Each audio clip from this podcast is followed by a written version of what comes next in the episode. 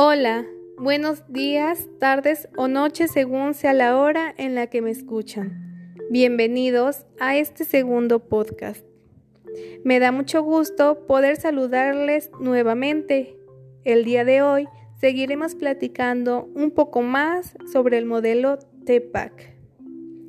Y bueno, como ya sabemos, las tecnologías digitales como computadoras, dispositivos portátiles, aplicaciones de software, entre otras, son tan versátiles que los profesores aprenden a utilizar dichas herramientas día con día.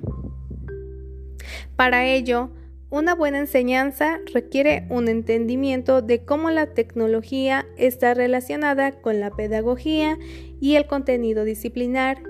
Esto según Queller y Mirra en el año 2009.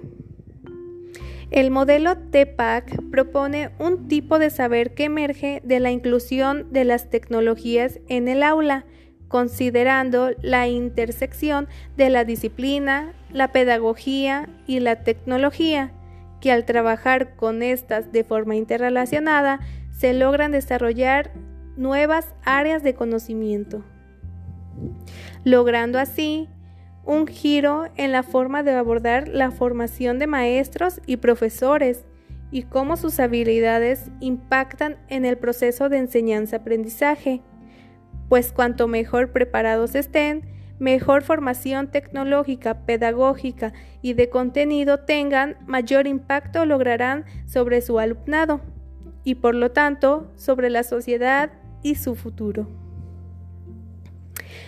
Y bueno, hemos llegado al final de este segundo episodio. Si te gustó, te invito a activar la campanita para que no te pierdas ningún podcast.